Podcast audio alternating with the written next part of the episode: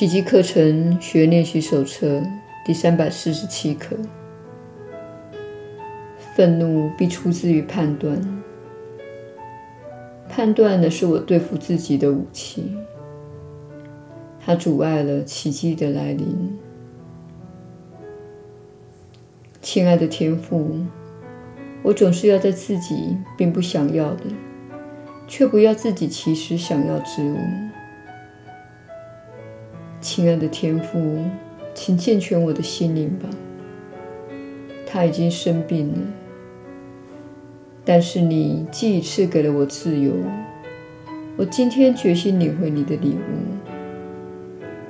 因此，我把所有的判断都交托给你赐我的那一位，让他为我判断。他看得到我所见的一切。他也同时知道真相。他看见了痛苦，却知道那不是真的。于是痛苦就在他的了解中痊愈了。然而，我的梦境会故意不让自己意识到他所赐的奇迹。今天，我要让他来为我判断。我不知道自己的意愿。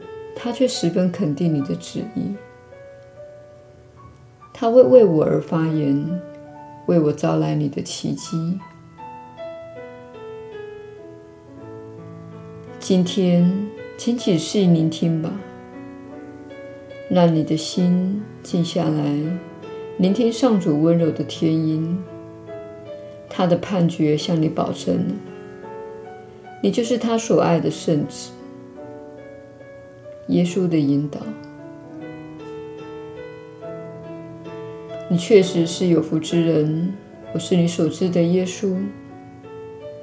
你不认为愤怒是出自于判断，你认为愤怒是出自于知晓。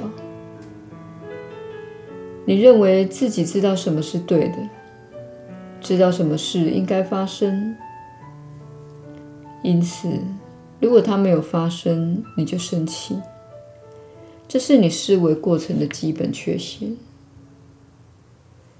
这一刻要教导的观念是：你的判断，不论是反对这个世界、关乎这个世界、关于其他人或反对其他人，正是造成你痛苦的原因。